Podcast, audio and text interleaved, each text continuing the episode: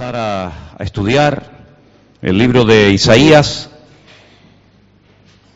Empezamos la semana pasada a ver cosas sobre este libro.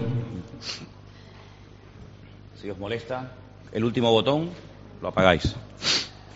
El libro de Isaías, por favor, pedí a los hermanos que lo comenzaran a leer para que así cuando se digan algunas cosas sobre el libro ya a ti te suenen. Si no lo has leído, pues no sabes lo que te pierdes. Sinceramente es un libro muy bueno, muy bueno.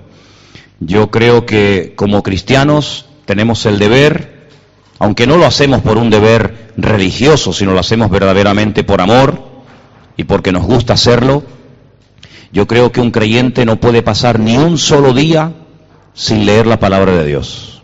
¿Ustedes están de acuerdo? Sinceramente, ¿usted tiene esa costumbre? ¿Usted tiene esa costumbre? Si no la tiene, comience a practicar, a leer la Biblia cada día, porque la Biblia es el pan, es el alimento de su alma. Eso es verdaderamente lo que va a traer fruto y crecimiento a su vida. Si usted no lee la palabra, solamente oye y oye y oye, usted se va a quedar anoréxico, espiritualmente hablando. No va a crecer, por más que venga aquí. Usted no va a crecer, porque usted va a depender de lo que oye un jueves, si es que viene, y de lo que oye un domingo, si es que viene. Y creo que en estos momentos ninguno de nosotros, comiendo solamente dos veces a la semana, podríamos llevar una vida en condiciones. ¿Eh? Usted come todos los días y varias veces, ¿sí o no? ¿Desayuna? Almuerza y cena. Y algunos picoteamos entre comida y comida, ¿sí o no? Yo desayuno todos los días un café con leche, un cortadito. A media mañana me estoy cayendo. Tengo que echarme algo. Si estoy en casa, ni le cuento. Estoy en casa, me voy a la cocina, abro la nevera y cojo lo que sea, lo que sea, me da igual, un huevo, una lata de aceituna, lo que sea. Espiritualmente hablando, picoteamos Picoteamos también. Decimos, Señor, tengo un ratito libre, voy a leer un poquito de tu palabra. Hay que aprender a, a, comer, a comer bien espiritualmente. Y le digo sinceramente, se nota, se nota la legua quien come, quien se alimenta de la palabra y quien está pasando hambre, porque quiere. ¿eh? Espiritualmente hablando. Así que yo le animo a que usted lea todos los días la Biblia. Y usted dirá, ¿y por dónde empiezo? Por donde quiera. Algunos dicen, no, empiece por el Evangelio según San Juan. Otro dice, no, no, no, empiece usted por Mateo. Otro dice, no, no, empiece por Génesis. Hermano, a mí me da igual por donde usted empiece, pero lea. Lea la palabra del Señor cada día. Cudriñe las escrituras. Propóngase una vez al año leer la Biblia entera. ¿Cuántas películas ve usted en un año? Algunos, imagínate, ¿no? Tres y cuatro películas por día. ¿Cuánto tiempo gastas en hacer deporte? ¿Cuánto tiempo gastas frente a la pantalla de un ordenador? Etcétera, etcétera. Pues con la palabra usted tiene que dedicar tiempo para que usted pueda tener una fe robusta, una fe que le ayude a vivir una vida victoriosa, porque la palabra de Dios es el alimento que Dios ha provisto para nuestra vida. ¿Me siguen, hermanos? ¿Están de acuerdo conmigo? Pues ya saben, ahora ponga usted en práctica lo que le estoy enseñando, porque yo soy el médico de su alma. Y yo le digo a usted, tómese este jarabe y usted no se lo toma, si usted no hace caso al médico, ¿qué pasa? Que usted es un desobediente. ¿eh? Y después vuelve al médico, mire, yo me siento fatal, pero usted se tomó lo que yo le dije. No, porque yo no creía que aquel... ¿Y qué es lo que pasa en este país? Que la gente se automedica. Yo cuántas veces he oído gente dice, no, no, ese no te lo tomes, ¿qué va, qué va, qué va? Yo me tomé hace años unas pastillas, porque todos los españoles somos un poco médicos. Yo me tomé unas pastillas y te dan sus pastillas. Y tenemos una doctora esta noche entre nosotros que yo creo que está totalmente en contra de que la gente se automedique, ¿verdad? Porque a lo mejor lo que le sentó bien a una persona a usted le puede matar. ¿Eh? Así que yo le aconsejo, como el médico de su alma, que lea la palabra. Empezamos lógicamente por el capítulo 1, donde nos decía la palabra, nos dice la palabra, que este hombre fue un profeta de Dios, un portavoz de la palabra de Dios en el sur del país, en Judá y en Jerusalén. Él no predicó en el norte, en las tribus del norte, en lo que se llama Israel, sino que él predicó en el reino del sur. La capital del reino del sur era Jerusalén. ¿Y cuál era la capital del reino del norte? Muchos no tienen ni idea. La capital del reino del norte era Samaria. ¿Vale? Algunas veces al reino del norte el profeta Isaías también lo llama Efraín. ¿Quién era Efraín? ¿Quién era Efraín? A ver, hable, no tenga miedo. No escucho nada.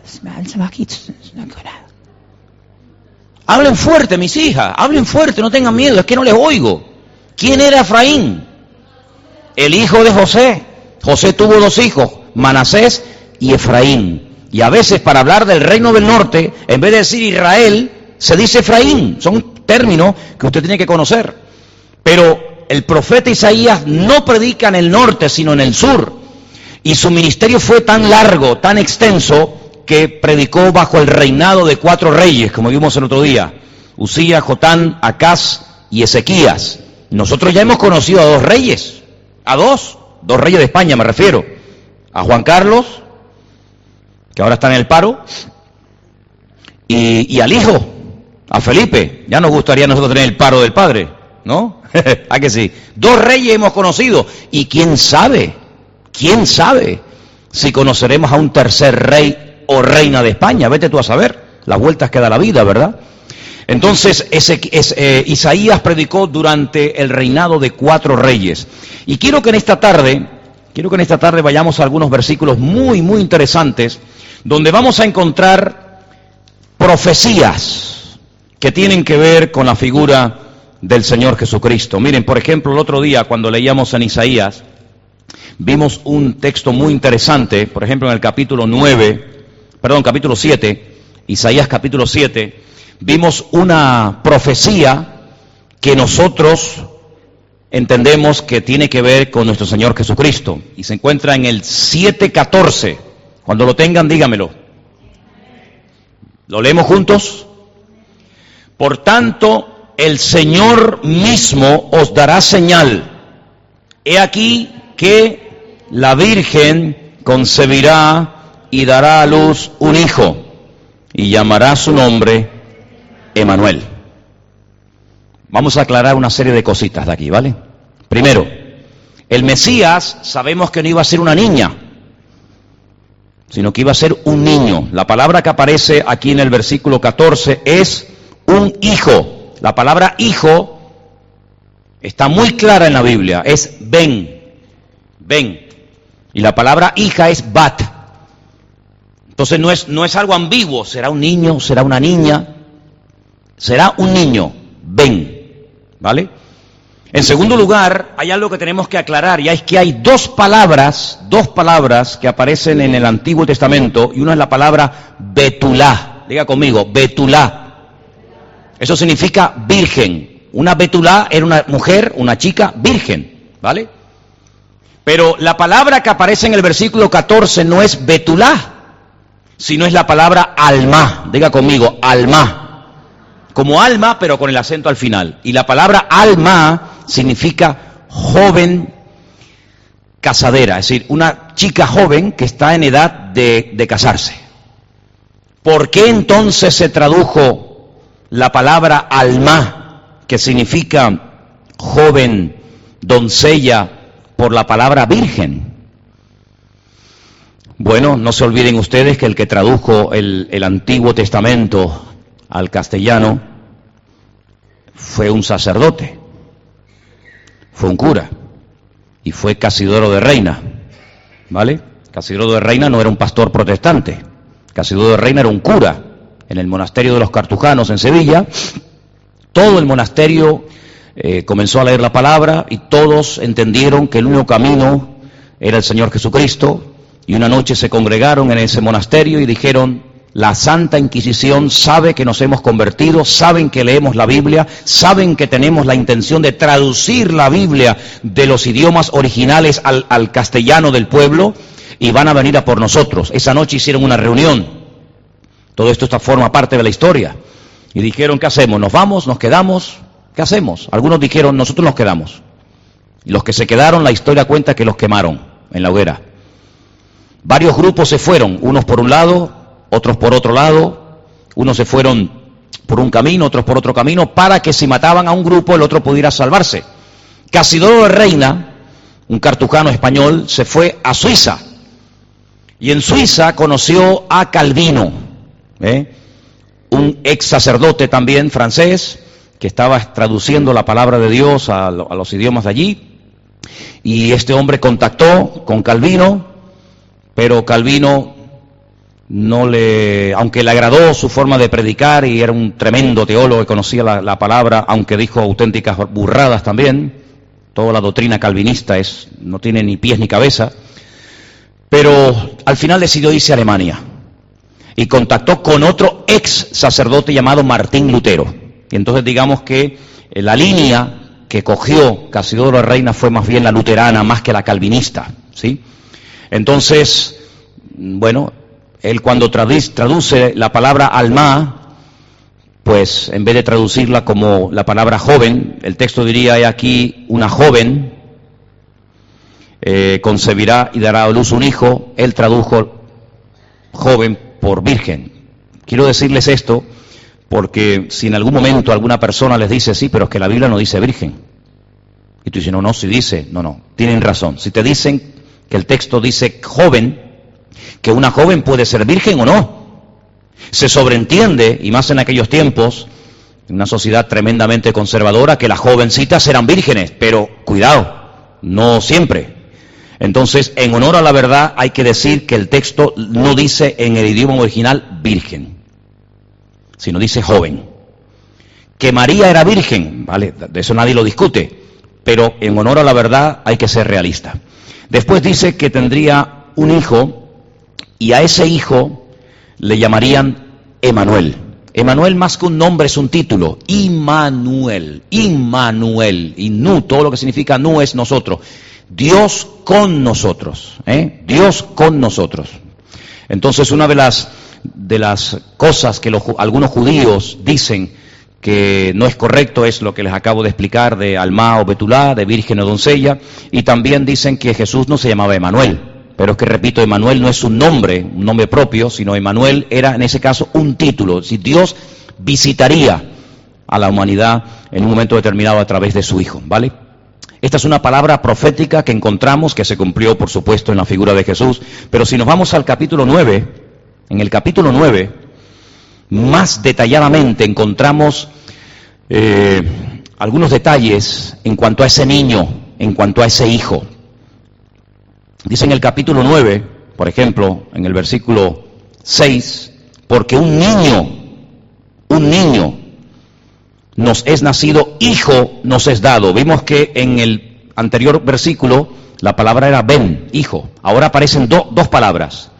Niño, yelet, yelet es niño, yaldá es niña, yelet y la palabra ben. Es decir, que será un niño, un niño, un varón. Y dice, nos es dado el principado sobre su hombro y se llamará su nombre. Y ahora hay aquí eh, un error. Un error, ¿por qué? Porque en los textos originales, tanto en el hebreo como en el griego, no existen comas. No existe coma. Existe punto final, pero no es un punto, sino son dos así, digamos, en, vertical, ¿no? Entonces, nosotros leemos aquí que será un niño y, se, y, su nombre será admirable, sí o no, coma, consejero, coma, Dios fuerte, coma, Padre eterno, coma, príncipe de paz, coma, sí o no, o príncipe de paz, punto. Realmente no es admirable, coma, consejero, sino es admirable consejero. ¿La tuya está así? Mira qué interesante, ¿eh? ¿Ustedes están viendo el versículo que estoy leyendo? Isaías 9, 6. ¿Hay alguien que, que tenga admirable, coma, consejero, coma? ¿Quién no tiene esa coma al final de la palabra admirable? ¿Tú no tienes tampoco? Bueno, pues esa es la correcta, ¿vale? Quiero decirles, lo he dicho muchas veces, en nuestro idioma, las mayúsculas o las minúsculas son fundamentales. Por ejemplo, usted va a ver en la Biblia la palabra Dios con mayúscula y la palabra Dios con minúscula. ¿Y cuál es la diferencia? Bueno, pues cuando habla de Dios, nuestro Dios, se utiliza la, la D mayúscula, pero también dice que Él es el Dios de este siglo. ¿A quién se refiere? A Satanás. Entonces hay que ponerlo con minúscula. Pero en el hebreo no se necesita recurrir al tema de mayúsculas y minúsculas, primero porque no existe. Y segundo porque para cada palabra hay un término específico. ¿Vale? Entonces, cuando dice admirable consejero, va junto. Yo creo que no hubo mejor consejero en esta vida que nuestro Señor Jesucristo. ¿Por qué si el texto está tan claro, por qué los judíos no ven que Jesucristo era este niño? Porque ellos interpretan de la siguiente manera. Ellos dicen, porque un niño nos es nacido, hijo nos es dado, ellos dicen que ese niño ya nació en los tiempos del profeta Isaías y se llamó el rey Ezequías.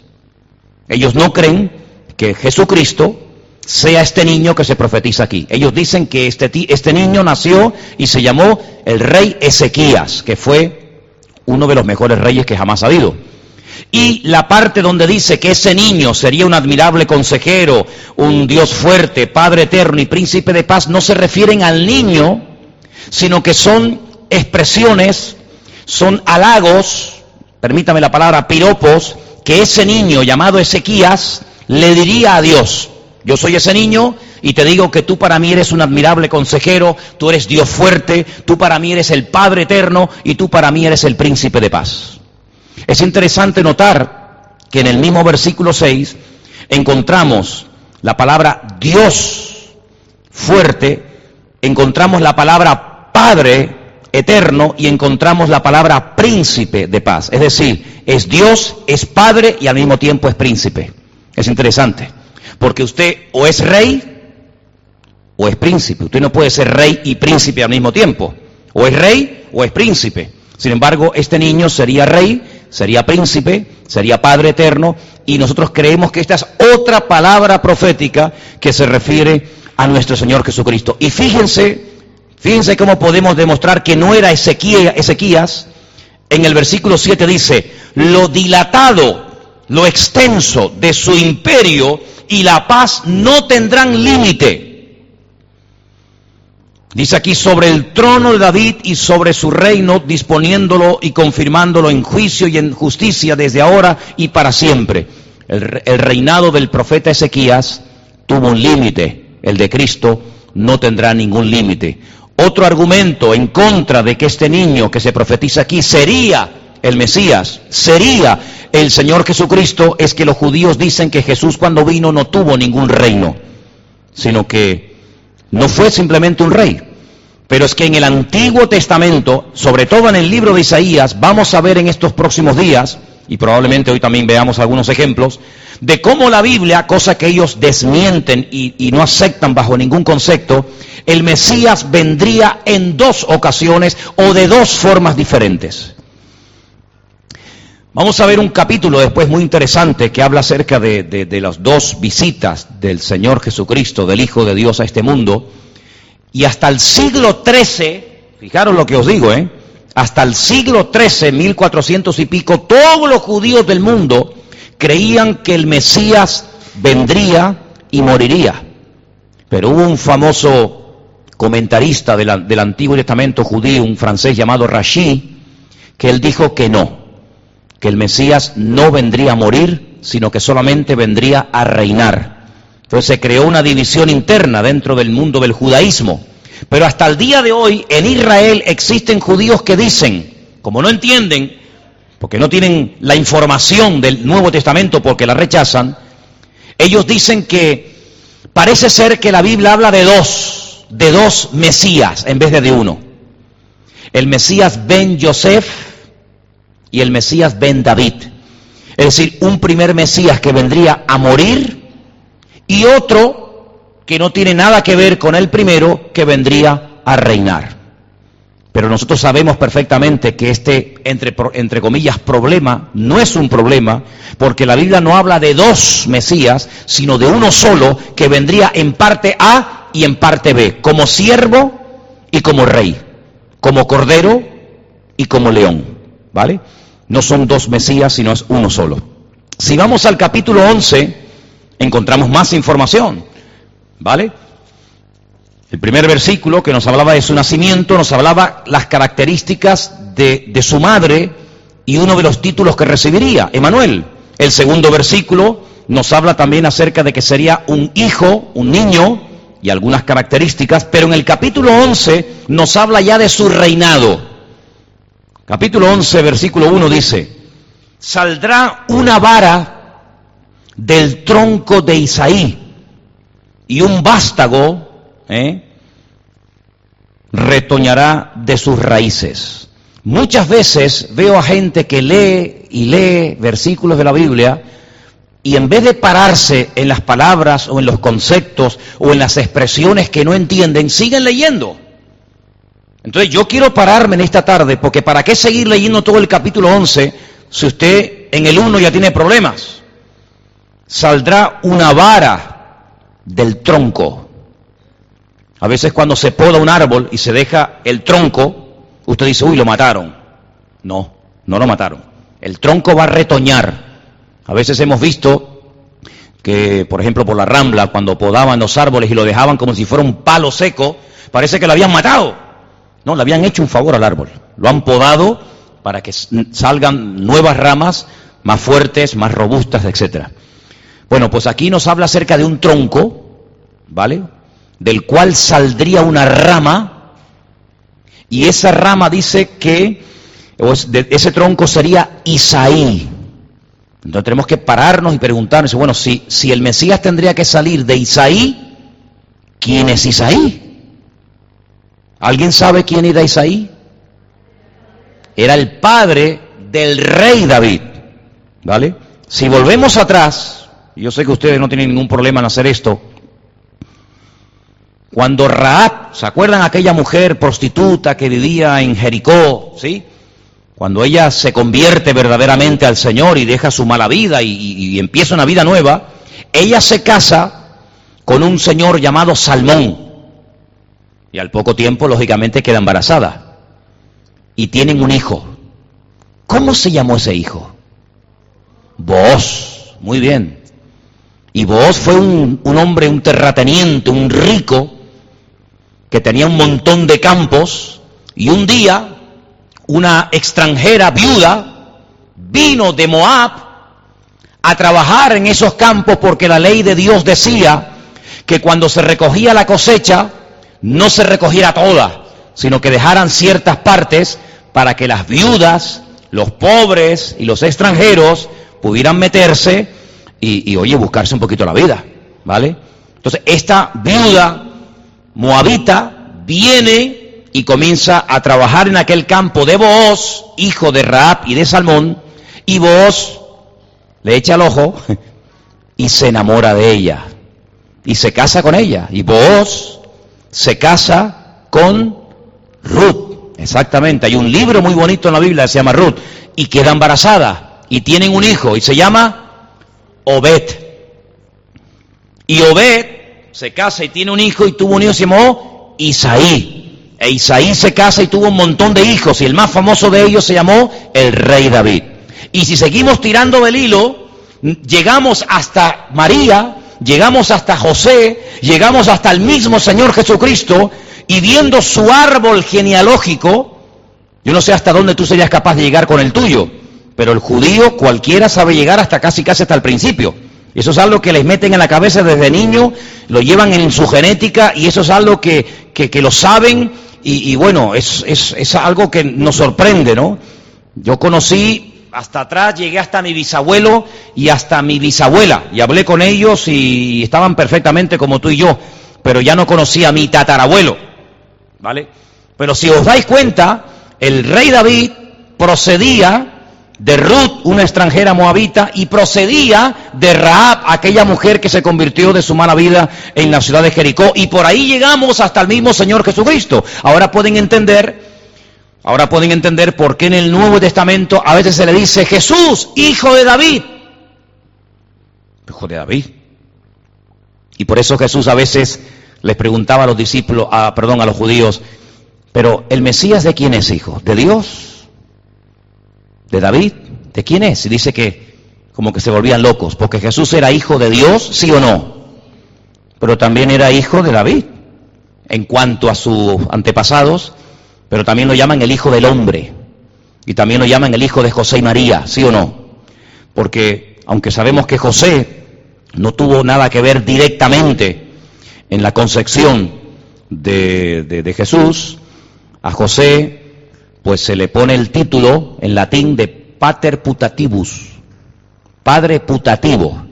Por eso los José son Pepe, pater putativus, Pepe, ¿verdad?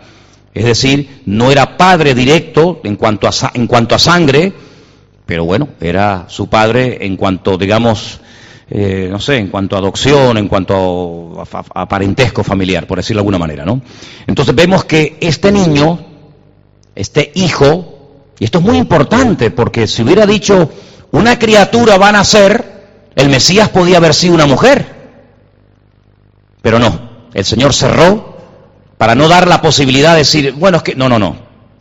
La única persona que podemos considerar Mesías, Salvador, es un varón, un niño que se llamaría Emanuel y que después hay miles y miles de datos acerca de él. Bueno, pues ese niño descendería de la, de la, de la familia de Isaí y dice en el versículo 2, reposará sobre él.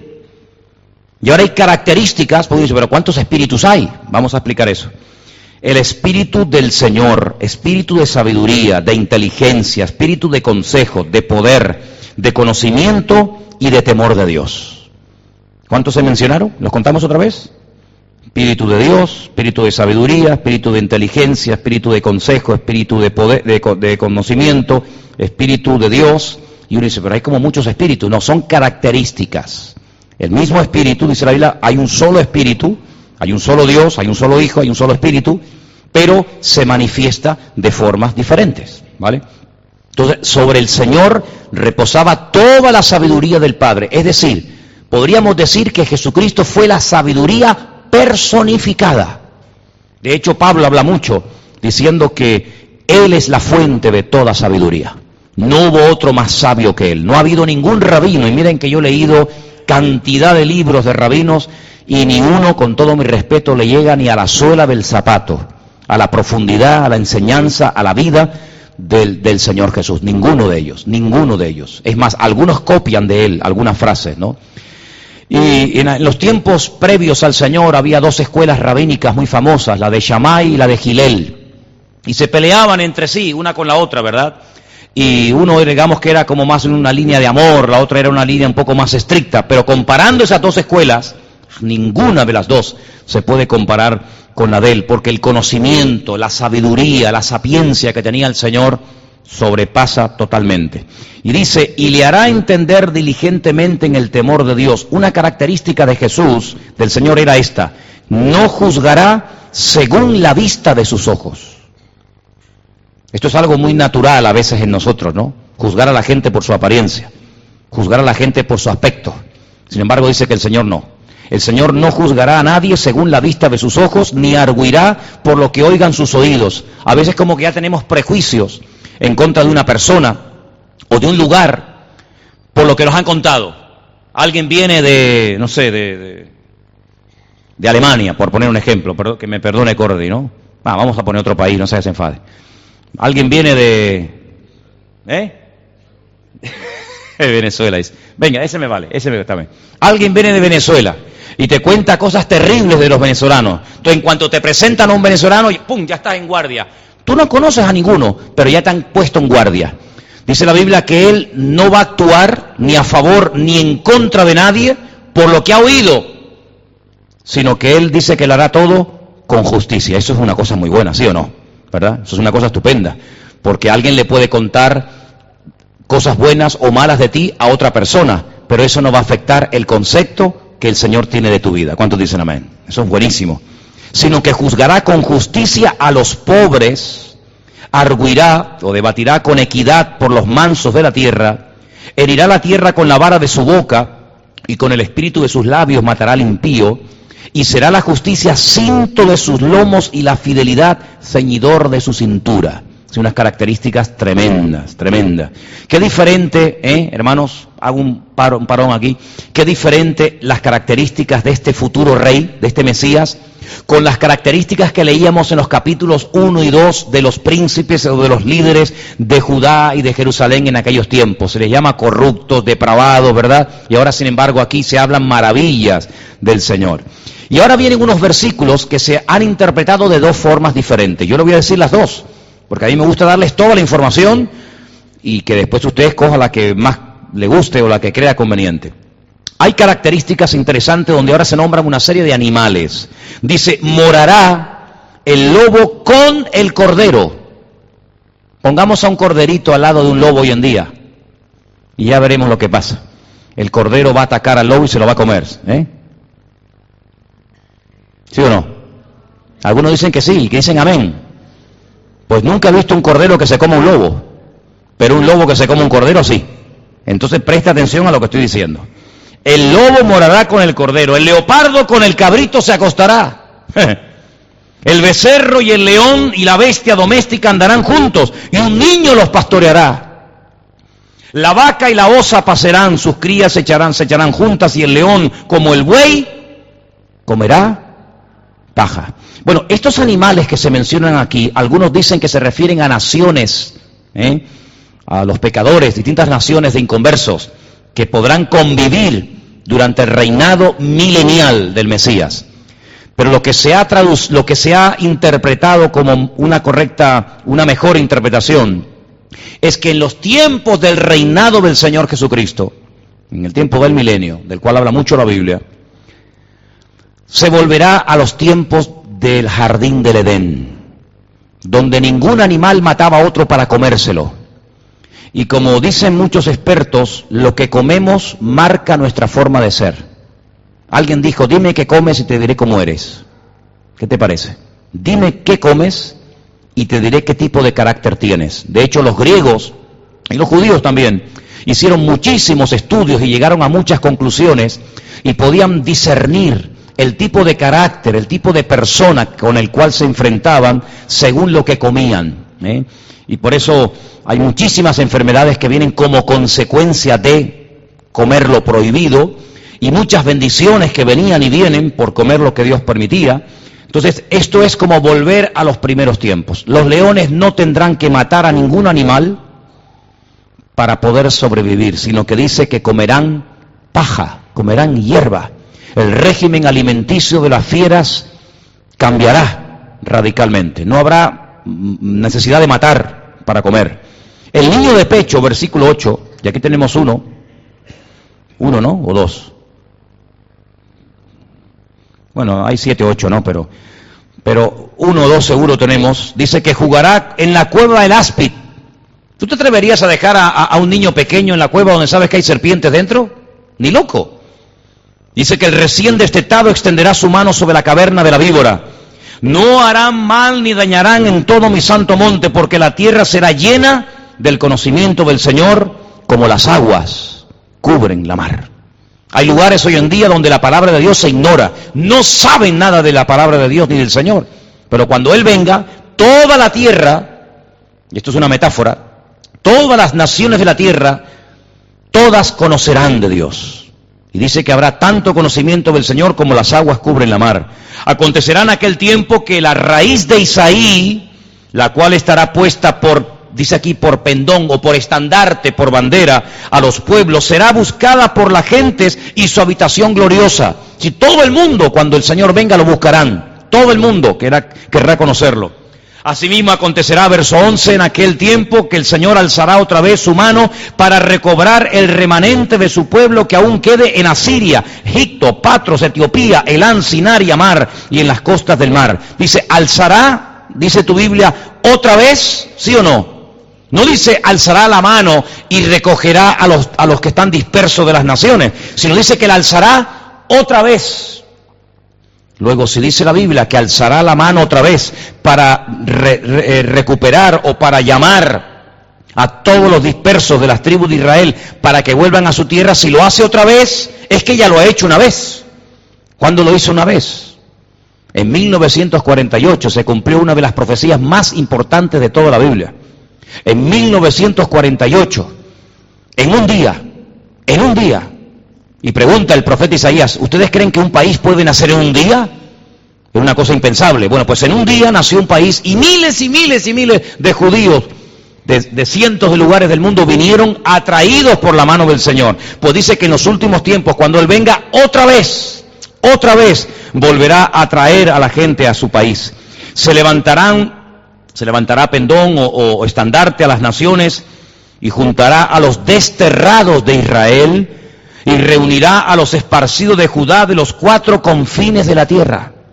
Todos los judíos tendrán que volver a su tierra, todos, sin excepción. Muchos no quieren volver, muchos no quieren volver.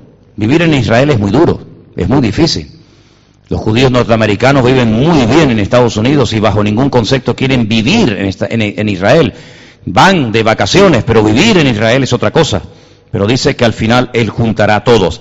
Se disipará la envidia de Efraín, ¿veis? O de Israel, los del norte. Y los enemigos de Judá serán destruidos. Efraín no tendrá envidia de Judá, ni Judá afligirá a Efraín, sino que volarán sobre los hombros de los filisteos al occidente. Saquearán también a los de oriente, Edom, Moab, les servirán y los hijos de Amón les obedecerán. Es decir, que esos países limítrofes de Israel, como son el Líbano, como son Jordania y otros, ¿verdad? Van a tener mucho que ver en los últimos tiempos.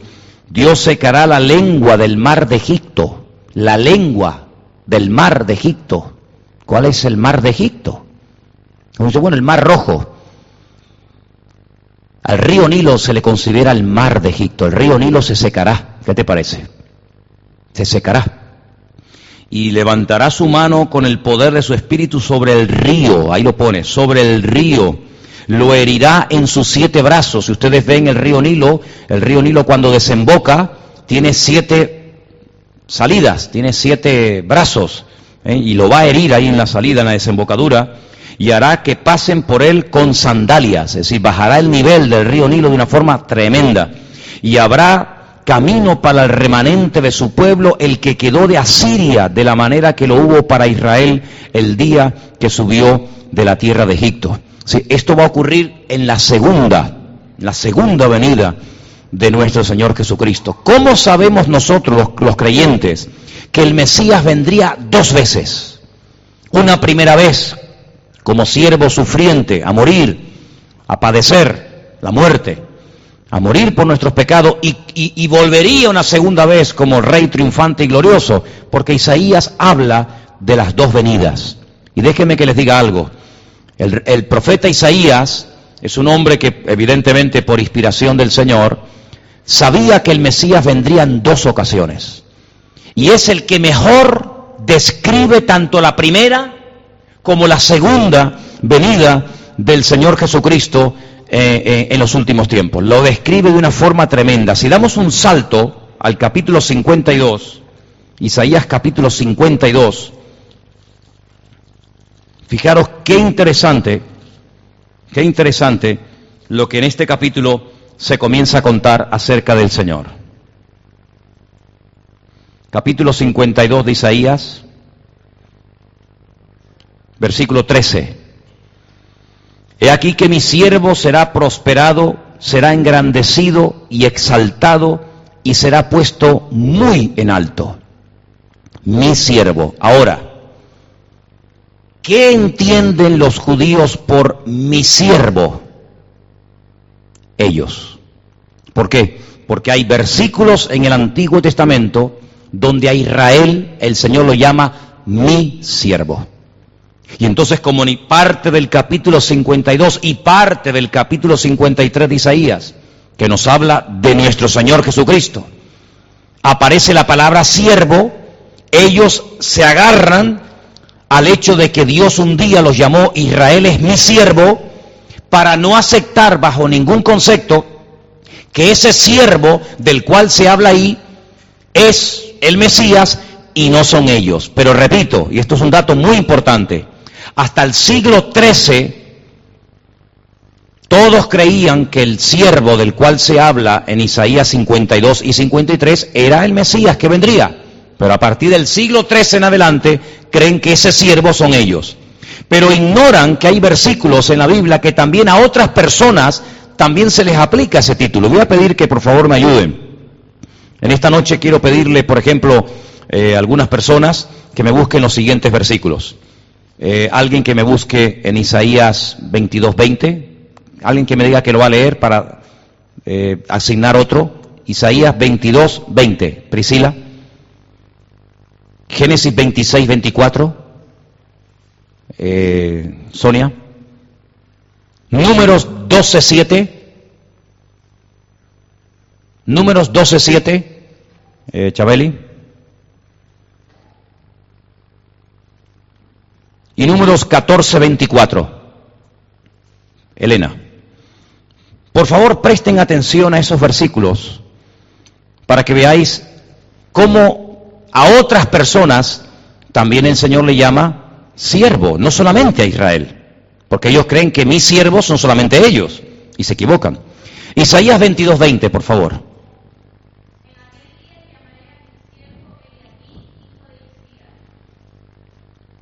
A Eliaquín se le llama mi siervo.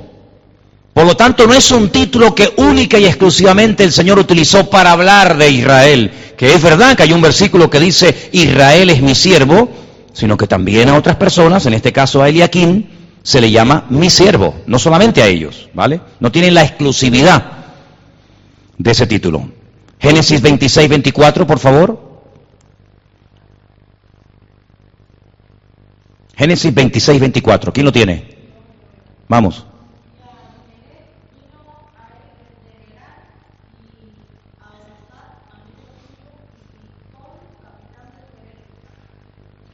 26, 24 de Génesis.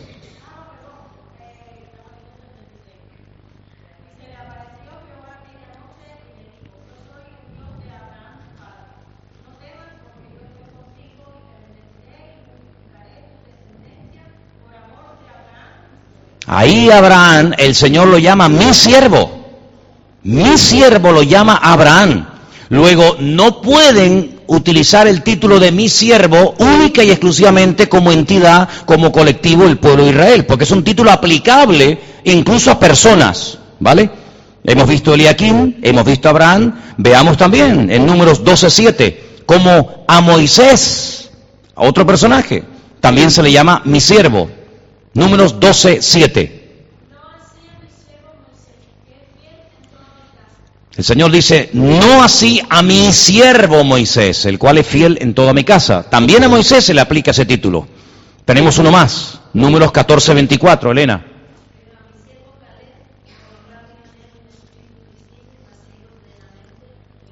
A Caleb, el mismo Caleb, que fue fiel al Señor cuando visitó la tierra prometida, ¿verdad?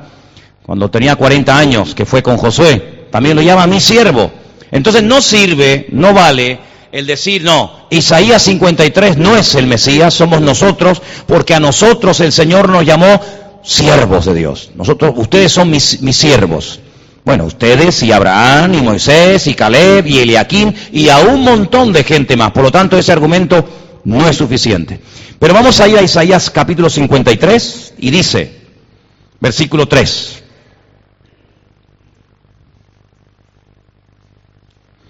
Despreciado y desechado entre los hombres. Parece que está hablando de Israel, ¿verdad? Varón de dolores, experimentado en quebranto, y como que escondimos de él el rostro, fue menospreciado y no lo estimamos.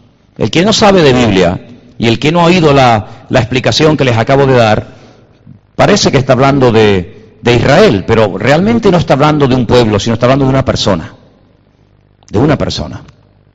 Ciertamente llevó él, artículo determinado, podía haber hecho ciertamente ellos, ¿no? Si fuera el colectivo completo, pero habla de una persona, ciertamente él llevó nuestras enfermedades y sufrió nuestros dolores y nosotros le tuvimos por azotado, por herido de Dios y abatido. Mas Él, otra vez, el artículo determinado, Él fue herido por nuestras rebeliones, molido por nuestros pecados, el castigo de nuestra paz fue sobre Él y por su llaga fuimos nosotros curados. Hay que hacer muchos esfuerzos para tratar de demostrar que aquí no está hablando del Mesías, sino está hablando de Israel. Ahora resulta que el que nos sanó y el que perdonó nuestros pecados no fue Jesús, sino Israel. Es muy difícil, ¿verdad? Tratar de buscar una, una interpretación que no encaja con el texto.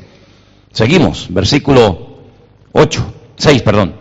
Todos nosotros nos descarreamos como ovejas, cada cual se apartó por su camino, mas el Señor cargó en él el pecado de todos nosotros.